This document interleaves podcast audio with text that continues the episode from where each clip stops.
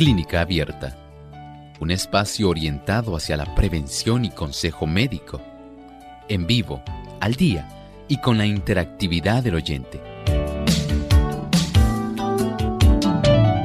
Clínica Abierta, poniendo al doctor a su alcance para un diálogo claro y honesto, porque nos importa su bienestar y salud.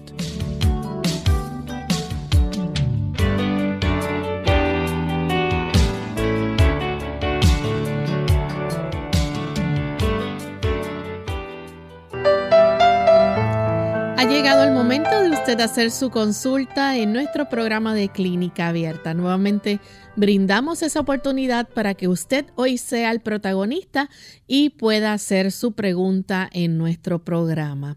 Les recordamos las líneas telefónicas para aquellos amigos que están en Puerto Rico. Localmente es el 787 303 0101 si usted se encuentra en los Estados Unidos, le recordamos que es el 1-866-920-9765. Y para llamadas internacionales libre de cargos, el 787 como código de entrada, 763-7100 o el 787-282-5990. También recuerde que usted puede escribir su consulta visitando nuestra página web en el chat en vivo durante la hora de nuestro programa. Puede hacernos la consulta. Solamente tiene que buscarnos en radiosol.org.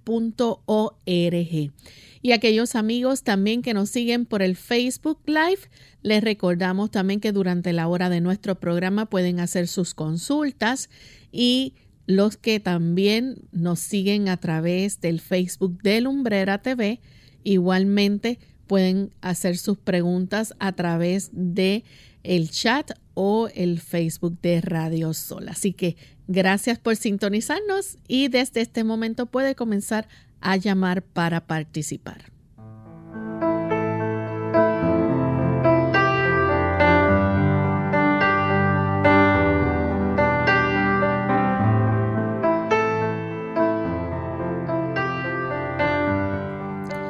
Saludamos de forma muy especial a todos aquellos que ya se encuentran conectados con nosotros en Clínica Abierta.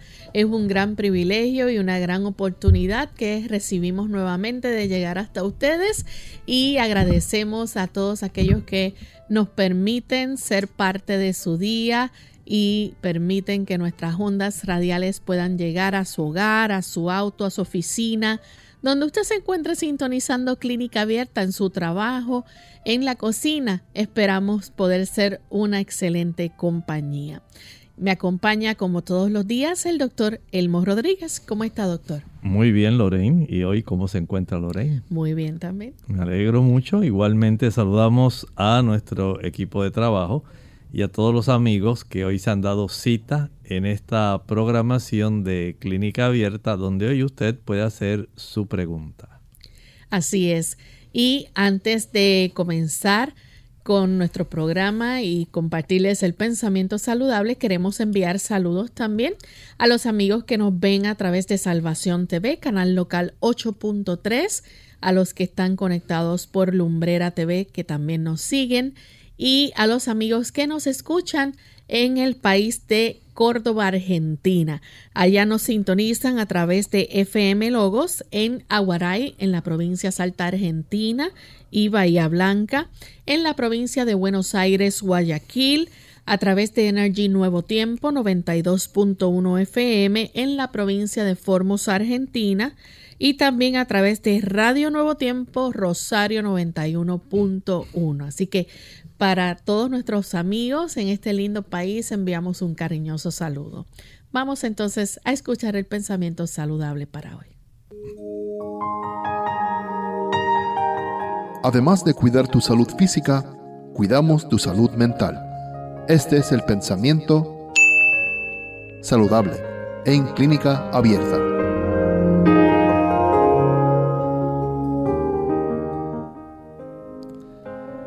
Muy íntima es la relación entre la mente y el cuerpo.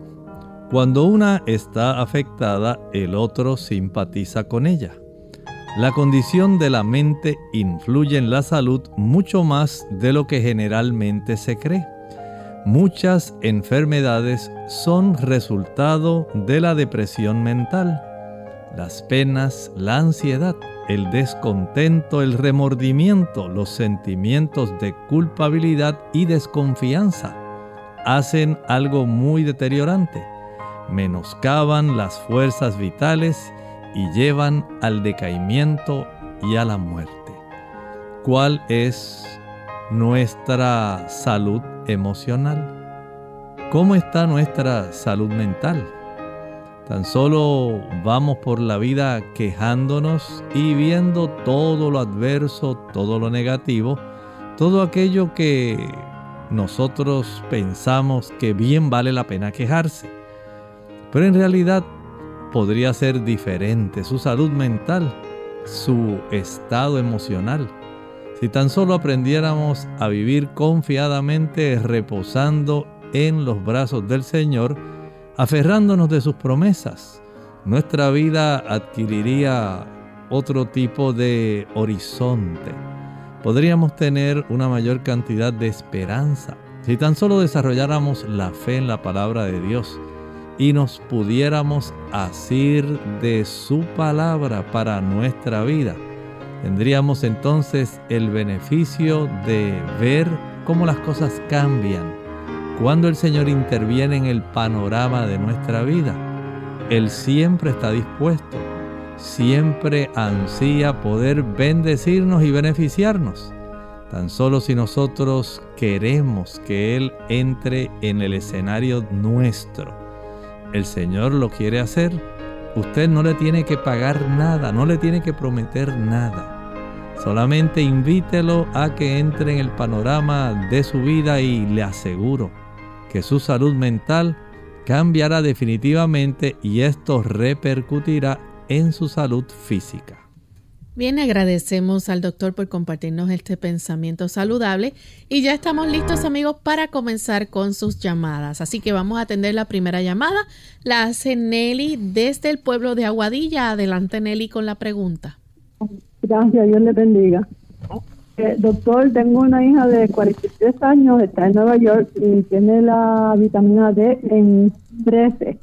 Ella me estaba diciendo que se estaba olvidando muchas cosas y está tomando, a ver, te va a dar una sugerencia para que, ella pueda hacer, porque se está tomando una pastilla de D13 de 50 mil unidades. ¿Qué me sugiere? Y si ella debe de bajar esa pastilla y qué puede hacer para pues, ayudarla con, con subir este, la vitamina D. Gracias. Bueno, esa cifra o esa potencia que ella está tomando en este momento, 50 mil unidades, no puede tomarse diariamente, es un exceso. Más bien podría usarla tal vez cada cinco días o pudiera ser hasta una vez a la semana. Pero se va a utilizar básicamente de la manera que le estoy indicando por un lapso aproximado de unos dos meses, dos meses y medio, para volver a tomar muestra sanguínea de la cifra de su vitamina D. De esta manera podemos tener una idea si esta, esta, esta potencia de esa vitamina se debe reducir porque ya se alcanzaron los niveles deseables o tan solo se puede mantener en lo que ella alcanza una cantidad que le pueda ser beneficiosa, que no le resulte adverso el exceso de vitamina D también puede ser perjudicial. Pero mientras usted mantenga una cifra que vaya aproximadamente, dicen los parámetros, entre 30 y 100, y usted lo conserva cerca de 60, esa cantidad de nanogramos por mililitro le ayudará para que pueda no solamente tener un mejor sistema inmunitario, también va a ayudar para que ella pueda tener una capacidad de mantener un sistema óseo que sea adecuado y esto repercutirá en su bienestar general. Tenemos entonces eh, a algunos amigos conectados, así que vamos a ver, tenemos a a través del chat a Catalina Ruiz. Eh, ella eh, desea, doctor, su recomendación con respecto al aceite de coco, si puede tomarlo por cucharadas diariamente. Bueno, en realidad no es necesario que tenga que hacer esto. Recuerde que el aceite de coco es un tipo de aceite que, aunque es saturado, no es un aceite de cadena larga. Los aceites, de acuerdo a la cantidad de ácidos grasos que contengan y a la longitud de cadena de carbono que cada ácido graso tenga, así puede ser su beneficio o su daño. Y aun cuando el aceite de coco tiene grasas saturadas, es un ácido graso saturado, es un ácido graso de cadena mediana, lo que lo hace muy diferente al tipo de ácidos grasos que tiene, por ejemplo, un churrasco, a los ácidos grasos que contiene un queso, al ácido graso que contiene la leche. Y esto hace una gran diferencia. Pero sin embargo, hay que señalar que el estar adoptando esta costumbre diariamente puede elevar la cifra de triglicéridos en su cuerpo de una manera innecesaria y esto puede repercutir a largo plazo en el desarrollo de hígado graso. Si usted quiere usar ocasionalmente alguna cucharadita de este aceite para confeccionar algún alimento, utilícelo, pero no adopte esto como una costumbre diaria.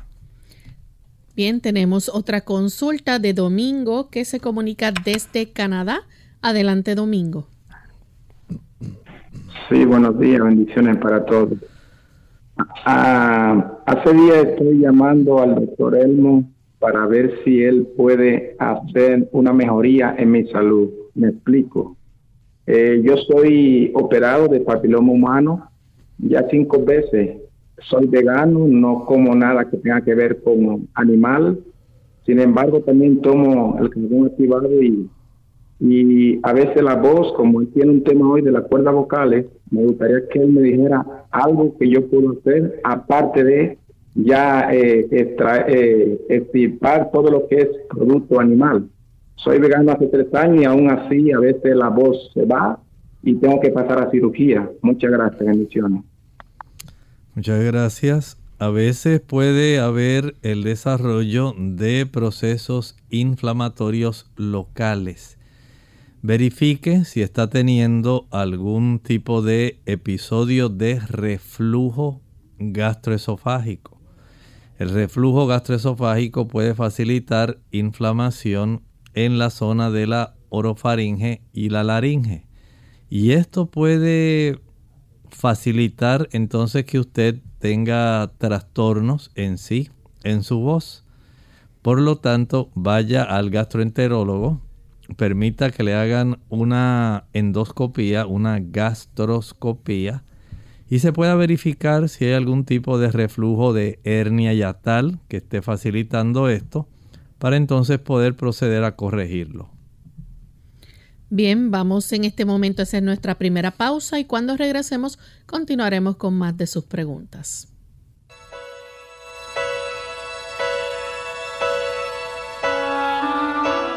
Ceder no significa dejar de mostrar interés, significa que no puedo obrar por los demás. Ceder no equivale a tratar de cambiar o culpar a otro solamente puedo producir un cambio en mí. Ceder no es juzgar, sino permitir que otro sea un ser humano. Ceder no es lamentarse por el pasado, sino creer y vivir para el futuro. Ceder equivale a temer menos, confiar más en Cristo y brindar libremente el amor que Él me ha dado.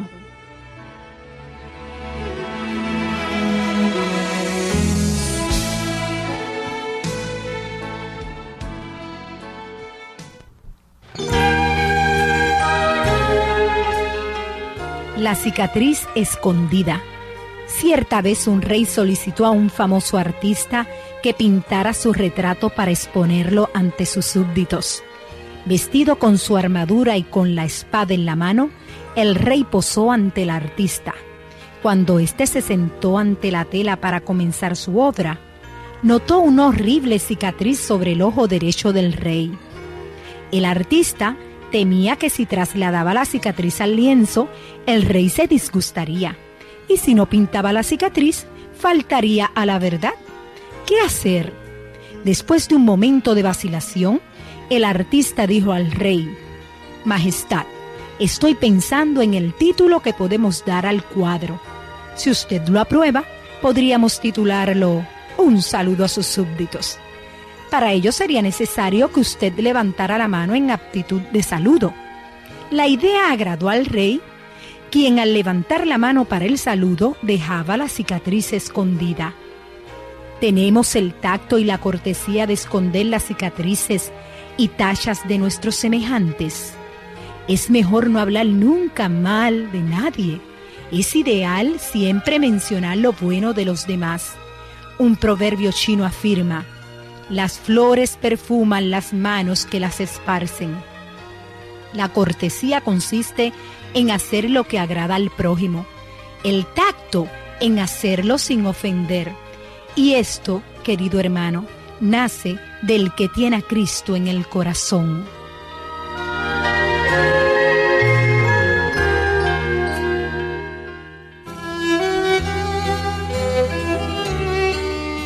¿Quién es Jesús?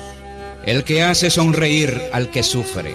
El que defiende al perseguido, el que busca al pobre y humilde, el que no teme al poderoso, el que amonesta al rico, el que consuela al triste, el que siembra la paz, el que perdona y enseña a perdonar, el que no se vende, el que a todos exige por igual, el que da esperanza al desesperado el que no apaga la mecha humeante ni rompe la caña cascada. El que da la victoria al justo.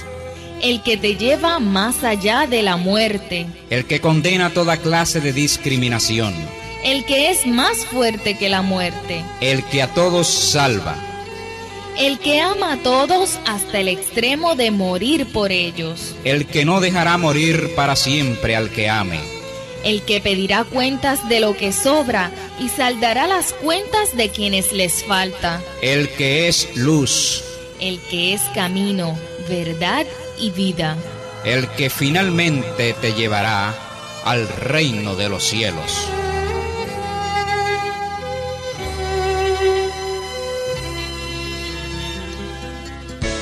Unidos con un propósito, tu bienestar y salud.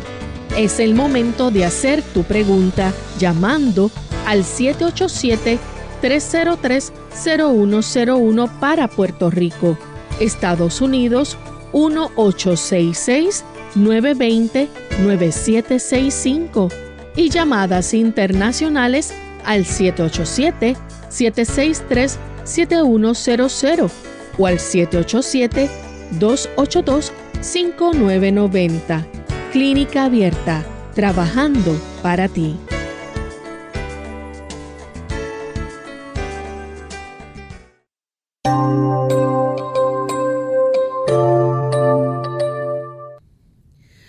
Ya estamos de vuelta en Clínica Abierta, amigos, y hoy estamos compartiendo con ustedes en este espacio de preguntas donde usted puede hacer su consulta. Y Recibimos otra consulta, en esta ocasión la hace Rosa Sosa, nos escribe a través del Facebook y dice, buen día doctor, quiero saber cómo están mis pulmones porque trabajo con personas fumadoras y quiero saber qué estudio me tengo que hacer o a qué especialista debe ver. Muchas gracias Rosa. Debe ir al neumólogo el neumólogo le va a hacer una prueba de función pulmonar y probablemente una radiografía anteroposterior y lateral de pecho. De esta manera, él va a tener una información más precisa para poder ayudarla. Tenemos otra consulta, esta ocasión la hace Magdalena Rodríguez a través del Facebook. Dice que tiene un niño con epilepsia, toma medicamentos, pero también le gustaría ayudarle con algo natural. ¿Puede dar su consejo de salud? En los niños que tienen esta situación, lo más deseable es que usted le pueda dar o proveer una alimentación que facilite el que mantenga un nivel de glucosa lo más estable posible. Cuando se utilizan carbohidratos complejos, estos son carbohidratos, por ejemplo, que hay en el trigo integral, en el arroz integral, avena integral, cebada integral, maíz integral. Ese tipo de productos van a facilitar que la absorción de las moléculas de glucosa contenida en los carbohidratos de estos cereales integrales pueda ir desarrollándose de una manera más lenta y más sostenida, más frecuente, que solamente, por ejemplo, cuando la persona come pan blanco, súbitamente la cantidad de glucosa sanguínea se eleva porque se absorbe mucha porque no hay ninguna fibra que pueda ir facilitando el que se vaya proveyendo de esta glucosa de una manera que sea mucho más lenta pero más uniforme. Y esto puede ocasionar que el subir y bajar pueda trastornar el funcionamiento de las neuronas del niño. Las neuronas tienen como combustible principal y prácticamente exclusivo el uso de la glucosa. Y de esta manera ese vaivén puede trastornar el funcionamiento de estas neuronas y ellas pueden entonces disfuncionar empezar a tener disparos eléctricos anormales. De ahí que sea deseable el cambiar el estilo de alimentación tratando de que estos cereales integrales puedan ocupar un lugar central, de que el niño pueda tener alimentos nutritivos, pero alimentos que le puedan garantizar esa disponibilidad de la glucosa de una manera que sea más frecuente, sostenida, para que las neuronas a su vez puedan funcionar mejor. No es igual a tomarse un jugo ahora, comer una dona más tarde, consumir un helado después y después llegar a consumir algún tipo de pizza. Eso no garantiza el que usted pueda tener los niveles necesarios para que esas neuronas funcionen adecuadamente. De tal forma que hacer estos cambios va a ayudar y si además comprendemos que esos mismos cereales contienen una cantidad de vitaminas del grupo B que ayudan para que esa glucosa pueda ser procesada y pueda beneficiarse el grupo de neuronas, entonces esto hace una notable diferencia. Vea entonces cómo la calidad del alimento sí tiene mucho que ver en la forma como esas neuronas se comportan evitando disparos eléctricos anormales. Tenemos entonces a Magali, se comunica desde Mayagüez. Escuchamos la pregunta Magali, bienvenida. Sí, buenos días, doctor. Yo quisiera preguntarle cuál es su opinión sobre tomar grandes cantidades de calcio cuando uno tiene osteoporosis, porque según las opiniones que he oído últimamente es que no se tome calcio porque pone los huesos más duros y se pueden romper más fácil. Le oigo por el radio. Gracias. Gracias. Mire, en realidad debemos comprender algo básico de fisiología. El calcio, número uno, cuando usted lo ingiere, va a depender de cuál sea la calidad de su microbiota.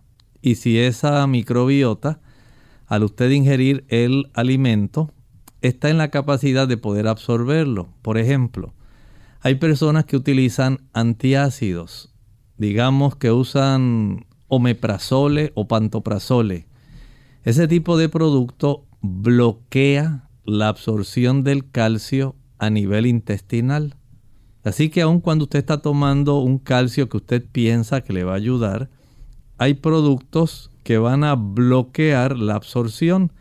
El uso del café, el consumo del café, el consumo del chocolate, son sustancias que van a impedir una buena absorción de calcio. Pero aún así, digamos que se pudo absorber. Si usted no tiene suficiente cantidad de vitamina D activa, vitamina D activa, ese calcio no se va a incorporar a los huesos. Aunque usted tome una gran cantidad de calcio, digamos 1200 miligramos de calcio por día, si usted no tiene suficiente vitamina D para facilitar que ese calcio se pueda incorporar, no va a haber esa capacidad de que se ponga denso el hueso. Si ese calcio no va acompañado de magnesio, si usted no está ingiriendo suficiente vitamina C para absorber y facilitar el que ese calcio se absorba, al igual que ocurre con el hierro. Si usted no está ingiriendo vitamina K, digamos que a usted no le gustan las ensaladas verdes, el no ingerir ensaladas verdes ricas en vitamina K no facilita el que usted desarrolle una densidad ósea que sea adecuada. Si usted tiene todos los ingredientes, tiene el calcio, la vitamina D, la vitamina K, el magnesio, pero usted no se ejercita, entonces el hueso, las células que se encargan en la región esponjosa del hueso, de hacer que el hueso mantenga la calidad de la densidad del hueso, no van a funcionar. Estas células se llaman osteoblastos. Si usted no le facilita a ellos los ingredientes necesarios y el estímulo que proviene del hacer ejercicio, entonces básicamente ellos no van a poder incorporar todos esos ingredientes en hacer un estroma óseo que sea fuerte. Y van a seguir trabajando los osteoclastos que son las otras células que se encargan de remodelar el hueso y que son las que facilitan el desarrollo de la osteopenia y la osteoporosis. Así que hay varios eh, elementos que deben ser tomados en cuenta. El tipo de calcio, si es citrato de calcio, se absorbe mejor, especialmente en las damas no cualquier tipo de calcio, pero ese se absorbe bien. Si usted tiene algún medicamento que bloquea el calcio, ya tenemos otro problema. Si usted no tiene una suficiente cantidad de vitamina D, ahí hay otro problema. Si esto no se acompaña de calcio y de vitamina K, entonces tenemos más problemas. Y si usted no hace ejercicio, entonces básicamente no hizo mucho. Por lo tanto, Vea todo lo que hay que tener en cuenta para que su hueso pueda estar bien denso. El hecho de que usted solamente ingiera, digamos, 1200 miligramos de calcio no es garantía de que usted va a tener un hueso fuerte. Sin embargo, esta cantidad de calcio en exceso que no puede ser incorporada hacia los huesos, lo que va a hacer es y estar en la sangre y eventualmente va a ser expulsada a través de la orina. Mientras hay niveles demasiado altos de calcio, lamentablemente pasa a formar parte de los procesos que ocurren dentro de las paredes de las arterias y junto con células de inflamación, junto con lipoproteínas de baja densidad, LDL, y fibroblastos, va a desarrollarse un proceso de endurecimiento arterial que da lugar a que en una radiografía se observen depósitos de calcio en el interior de las arterias. Y el resto que va a ser expulsado por la orina va a facilitar que usted desarrolle cálculos urinarios nada más por el exceso de calcio que está consumiendo. Así que tome en cuenta toda esta información, verifique que usted pudiera estar haciendo incorrecto o que le falta por hacer para que usted tenga la certeza de que sus huesos están sanos, saludables y que no está facilitando el desarrollo de otros problemas adicionales.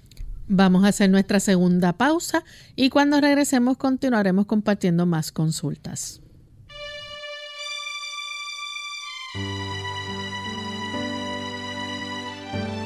Si yo cambiara mi manera de pensar hacia otro, me sentiría sereno si yo cambiara mi manera de actuar ante los demás, los haría felices.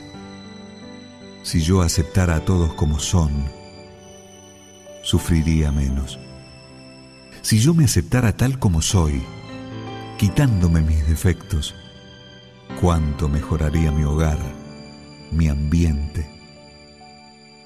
Si yo comprendiera plenamente mis errores, sería humilde si yo encontrara lo positivo en todo, la vida sería digna de ser vivida.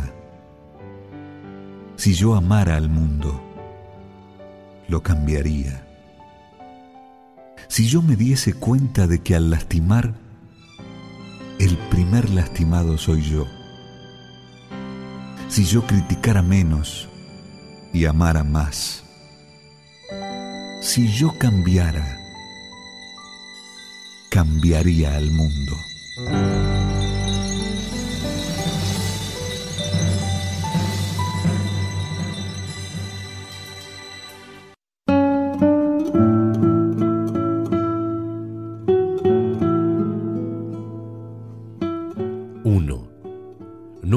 Confianza en sí mismo por tener siempre la razón, sino por no tener miedo a equivocarse.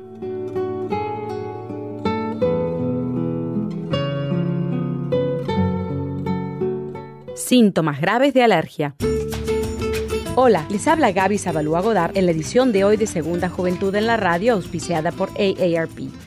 Sufrir una reacción alérgica a un alimento es una situación grave. La alergia se produce como una reacción inmunológica a una proteína contenida en determinado alimento debido a que sus síntomas pueden variar desde picazón alrededor de la boca, nariz, ojos y garganta hasta la potencial fatalidad de no poder respirar, es recomendable, especialmente en niños y adultos mayores, visitar al médico para identificar su origen. Las alergias a las comidas no son frecuentes, no obstante el número de personas que las padecen ha aumentado en los últimos años. Como no existe una cura probada para este tipo de alergia, en muchos casos los niños tienden a aliviarse al crecer mientras que los adultos mayores no. La mejor manera de evitarlas es dejar de consumir alimentos que la causan. Según datos de especialistas, el 90% de las alergias en Estados Unidos son producidas por alimentos como la leche, la soja, mariscos, huevos o cacahuates. Sin embargo, no deben confundirse las alergias a los alimentos con la intolerancia a los mismos. Si bien los síntomas pueden ser parecidos, las reacciones de intolerancia del alimento no son tan graves como una alergia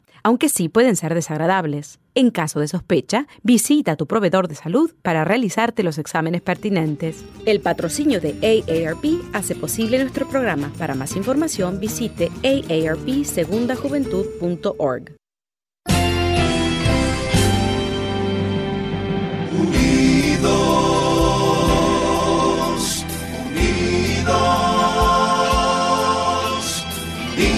hacia el cielo, siempre unidos, unidos, unidos en la testificación de la verdad, en la testificación de la verdad.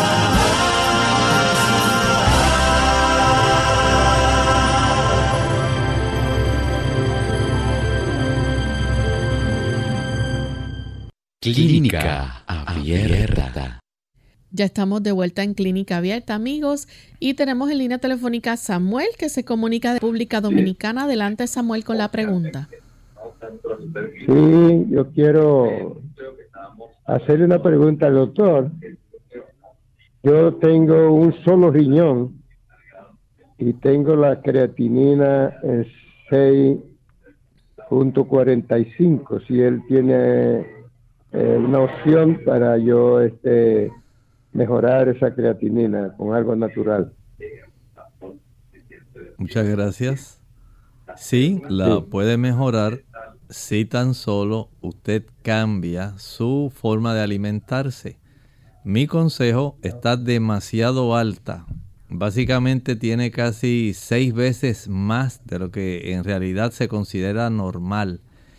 Y para esto le recomiendo que usted deje de utilizar proteína que proviene de los animales. Estoy hablando de la leche, la mantequilla, el queso, huevos y carnes. Al consumir ese tipo de productos, la calidad de la proteína es de tal grado que va a reflejarse aún más este proceso donde esa función que mide la función renal, la creatinina, se va a seguir elevando. Si usted hace el cambio, esa cifra se puede reducir. No me atrevo a decirle que va a reducirse a 1, que es el máximo normal, pero sí puedo decirle que se le va a reducir bastante. De tal forma que si usted hace cambios en su forma de alimentarse y deja de consumir esos productos que contienen proteína animal y prefiera la proteína de origen vegetal que se encuentra, por ejemplo, en las legumbres. Estoy hablando de las habichuelas blancas, negras, pintas, rojas, lentejas, garbanzos, gandules, chícharos, arvejas.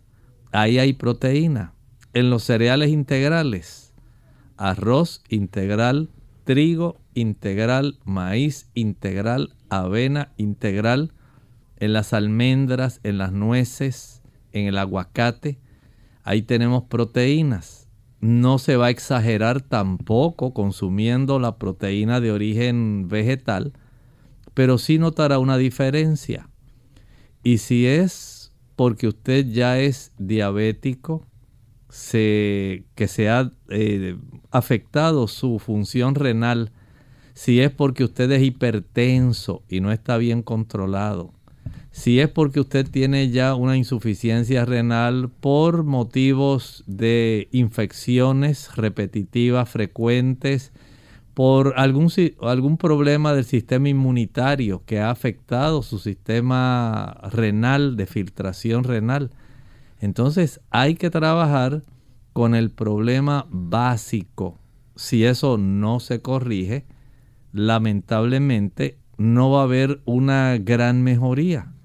Pero si usted trabaja, digamos, si es diabético, reduciendo la cifra de su glucosa, reduciendo la cantidad de la cifra de su presión arterial, eso le va a beneficiar evitando un daño mayor en su función renal.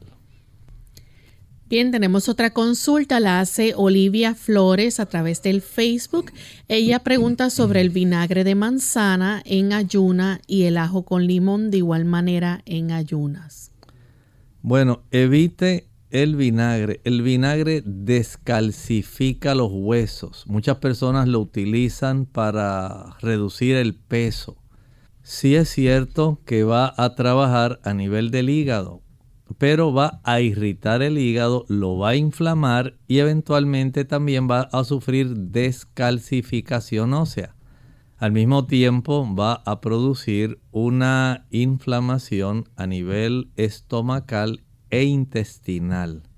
No utilice el vinagre, puede utilizar el limón, ese sí, y el ajo ayudan para que usted pueda procesar mejor las grasas en el hígado, pero con mucho cuidado, no se exagere. Hay personas que pueden desarrollar gastritis por el uso exagerado de esos dos productos. Eh, bien, tenemos otra llamada, ¿no?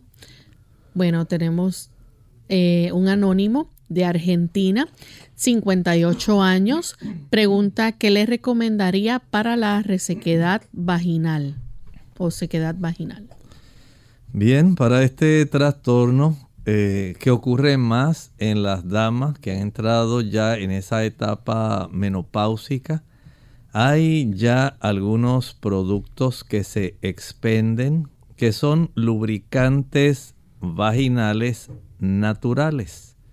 Tienen algunos tipos de ingredientes como la glicerina y ciertos ácidos grasos que ayudan a mantener humectada la zona del conducto vaginal.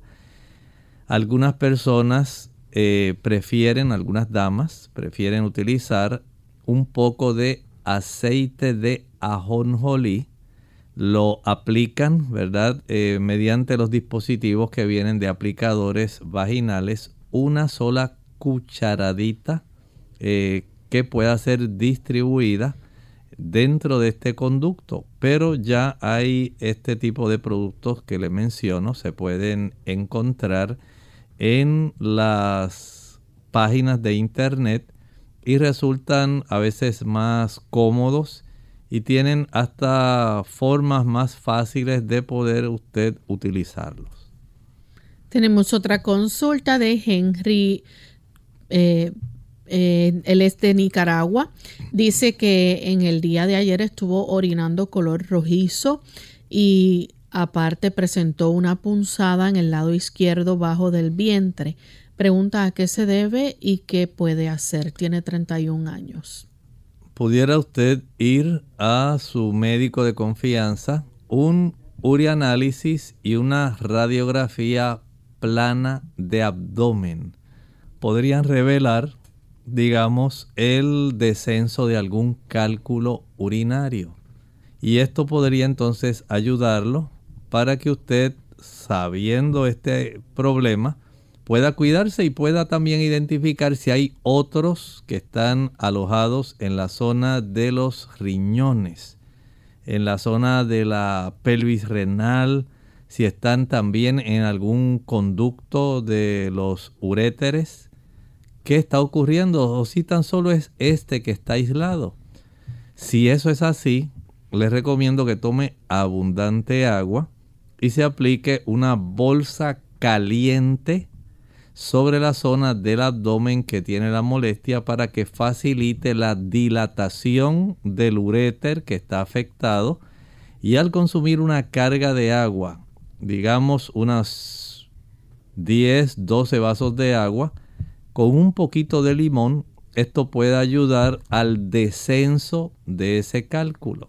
Pero un urianálisis, un examen general de orina, y una radiografía plana de abdomen nos ayuda a detectar si hay un cálculo en descenso.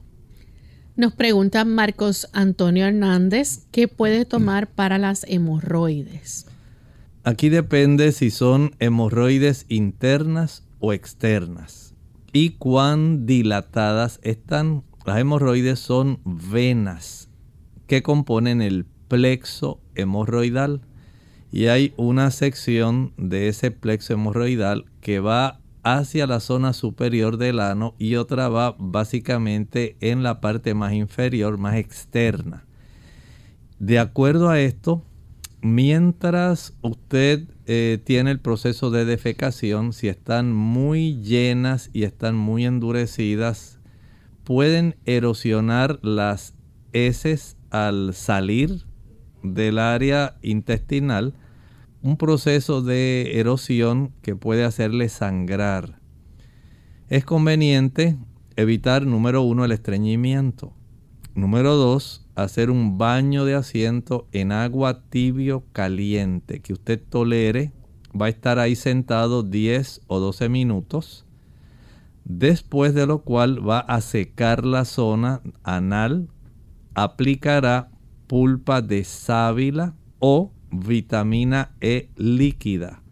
Esto ayuda a reducir la molestia, ayuda a reducir el picor y va a facilitar que usted tenga más comodidad. Pero si la sangre que está dentro de esas venas ya se ha tornado más dura porque a veces se puede coagular y se forma un tipo de trombo en esa área, en la pared de esas venas. Esas venas trombosadas en ocasiones hay que someterlas a cirugía para extraer ese coágulo que se ha formado o ese trombo de tal manera que usted pueda tener alivio. Eso, por supuesto, lo sabe el médico cuando hace una inspección y palpación de esa área. Tenemos también otra consulta de Dorcas Guzmán. Dice que tiene la proteína eh, C reactiva alta y desea saber cómo puede bajar ese nivel de esa proteína. La proteína C reactiva es un marcador de inflamación.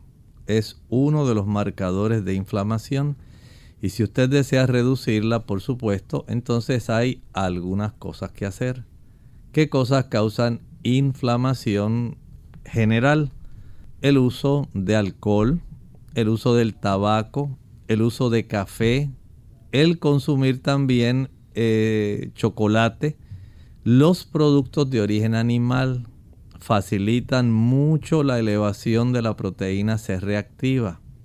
El hecho de que usted también pueda ingerir mucha azúcar, el freír, estos son procesos que facilitan el desarrollo de inflamación generalizada que la proteína C reactiva nos ayuda a entender que hay áreas del cuerpo donde hay bastante inflamación. De esta forma, una proteína C reactiva por encima de 20 va a darnos ese tipo de evidencia. Y muchas personas se asustan porque dice, ¿y dónde yo tengo la inflamación? Usted la puede tener en el interior de sus arterias, tan solo porque está usando ácidos grasos saturados que provienen de la leche, la mantequilla, el queso, los huevos y la carne, sea blanca, sea roja, sea pescado. El consumo de frituras produce mucha inflamación general. El azúcar, muchísima inflamación general. Haga ajustes en su estilo de vida, especialmente en su alimentación, y notará cómo para dentro de unos dos meses usted puede repetirse ese tipo de parámetro y notará que se ha reducido. Tenemos un anónimo que nos llama de Atorrey. Adelante, anónimo. Sí, buenos días. Buen día. Que yo me he hecho varios CT scan y me aparece que tengo un quiste en el riñón izquierdo y lo tengo en el medio del, del riñón y entonces me han dicho el, oncólogo me ha dicho que, me si me sigue creciendo más me van a operar, pero me tienen que quitar el riñón. Eh, yo quisiera evitar eso y no sé si usted me podría recomendar algún medicamento que yo pueda tomar natural. Muchas gracias. Estos quistes, hay algunas personas que lo han tenido de nacimiento, pero no hay que apresurarse tanto. Primero hay que saber si ya usted tenía el quiste y como único lo podemos saber es verificando algún estudio de imágenes que usted se hubiera hecho previamente que pudiera facilitarnos comparar con este último estudio que usted se hizo en el cual apareció. Si no, hay que hacer algunos ajustes en su estilo de vida y verificar de aquí en unos meses el que se le vuelva a practicar el estudio que en este momento está dando esa indicación. Y para esto he observado que las personas que toman muchos medicamentos, a mayor cantidad de medicamentos, mayor es la probabilidad de desarrollo de quistes renales. Recuerden que nuestros riñones son vivos, no son un filtro como decir un colador que usted tiene en la cocina. Ellos están vivos. Y en el proceso de filtrar sustancias, por ejemplo, que han sido ya metabolizadas en el hígado, y que el hígado dice, bueno, ya es hora de que salgan de la sangre y las envía al riñón. Este riñón procesa y muchas veces estos metabolitos que ya el hígado dice ya no los necesito, salgan del cuerpo, van a irritar y van a facilitar el desarrollo de quistes renales. Repito, se desarrollan, pero no sé si usted tenía ya quistes desde su nacimiento. Y esto hay que revisarlo, porque si, tal como le dijo su médico, si este quiste puede seguir creciendo, puede afectar la función renal y o pudiera también entorpecer el que se pueda sacar adecuadamente la orina. Y esto pues ya no sería conveniente. Verifique, haga cambios en su estilo de vida, consuma una mayor cantidad de agua, aliméntese mejor, coma menos productos procesados, menos productos que tengan endulzadores, colorantes, conservantes y mientras menos, medicamentos mientras menos analgésicos, antiinflamatorios, no esteroideos, mucho mejor para usted. Verifique primero, no le estoy diciendo que deje de tomar sus medicamentos, pero usted puede hacer cambios en su estilo de vida que puedan reducir por parte del médico la necesidad de estar utilizando tantos fármacos, aunque sean fármacos de venta libre. El acetaminofén, la aspirina y el uso de diversos, digamos, por ejemplo, sustancias como los mm, antiinflamatorios o, digamos, algunos analgésicos, digamos, algunos productos que son para contrarrestar la inflamación estomacal. De esta manera, usted resguarda la función renal y evita una complejidad innecesaria. Tenemos entonces a Milagros. Ella nos llama de Trujillo Alto. Adelante con la pregunta, Milagros. Sí, buenas. Muchas gracias. Eh, doctor, tengo aquí un resultado de un laboratorio que me hice. Entonces dice que la urin creatinine está en 3.50 y dice low cuando lo normal son de 6.30 a 16.60. ¿Qué podrá estar, estar pasando ahí? Gracias. Gracias. La creatinina es un producto de la, del proceso metabólico de los músculos. Así es como esto ocurre. Y esto se toma como una constante en el proceso de nosotros ejercitarnos, realizar trabajo nuestros músculos al procesar las proteínas que los componen a ellos. Va a facilitar la expulsión de la creatinina y se ha utilizado esta constante como una forma de medir la función renal. En su caso, podemos decir que no sé si usted lleva una vida muy activa o usted es una persona muy sedentaria. Y eso pues no esté evidenciando una cantidad eh, suficiente, digamos, de esta función renal que evidencia una función muscular. También pudiera ser si usted es una persona que no consume proteína de origen animal, pudiera tener esa cifra más baja, pero no quiere decir que necesariamente sea un trastorno dañino o patológico. Bien, la siguiente consulta la hace Elías Cristóbal. Dice que es bueno para reducir la inflamación de artritis reumatoide. Esta inflamación podemos entonces quitar las causas. Generalmente tenemos dos causas que son las más probables. Número uno, los ácidos grasos saturados. Leche, mantequilla, queso, carne, huevo ahí usted tiene los ácidos grasos saturados que facilitan que el cuerpo transforme una gran cantidad de ácido araquidónico en eicosanoides y estos a su vez son convertidos en prostaglandinas proinflamatorias.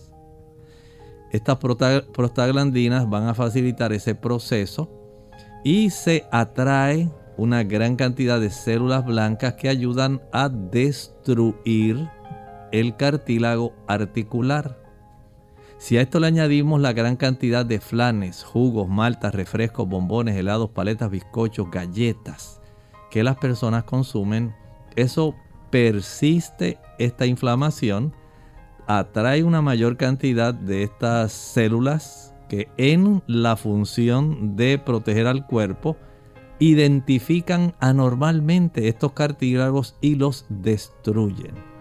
Si usted quiere detener no estoy diciendo que va a ser como antes. Pero si usted quiere detener el daño articular, evite los productos que mencioné y notará cómo usted ya comienza a tener una mejor movilidad, menos dolor, menos calor y menos restricción del movimiento. Bien, hemos llegado al final de nuestro programa. Agradecemos a todos los amigos que participaron haciendo sus consultas y agradecemos al doctor por haberles orientado a cada uno de ustedes. Vamos entonces a cerrar nuestra edición con este pensamiento bíblico para meditar. El capítulo 17, versículo 6 del libro Apocalipsis nos dice ahí, vi la mujer ebria de la sangre de los santos y de la sangre de los mártires de Jesús, y cuando la vi quedé asombrado con grande asombro.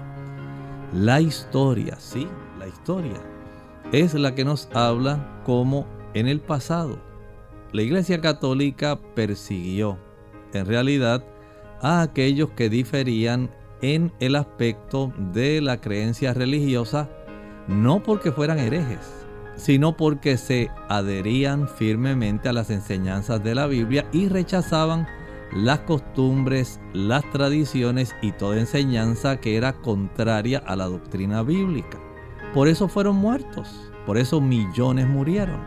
Pero aquí el libro de Apocalipsis nos dice que ese proceso de persecución, de muerte, va a repetirse. Habrá una coalición, dice la escritura, de creencias religiosas. No solamente el papado, sino también el protestantismo apóstata y el espiritismo. Y dentro del espiritismo caen esas religiones animistas como el hinduismo, el confucianismo y muchas otras más, incluyendo el espiritismo. Todas ellas se coligarán para que utilizando los poderes civiles de todo el mundo, de todos los países, se puedan elaborar leyes que vayan atentando contra la libertad de conciencia y de adoración y esto obligará para que se tomen decisiones las cuales ir en contra de ellas, ir en contra de la enseñanza bíblica, por ejemplo, de adorar en el día sábado, pueda convertirse en causa suficiente para que usted sea aniquilado. Eso es lo que dice la profecía bíblica, no lo que dice el doctor Elmo Rodríguez. Estúdielo, analícelo si quiere saber más acérquese a una iglesia adventista. Con mucho gusto le pueden explicar lo que las profecías bíblicas nos dicen que ocurrirá. Bien amigos, nosotros nos despedimos y será hasta nuestra siguiente edición. Con cariño compartieron el doctor Elmo Rodríguez Sosa y Lorraine Vázquez. Hasta la próxima.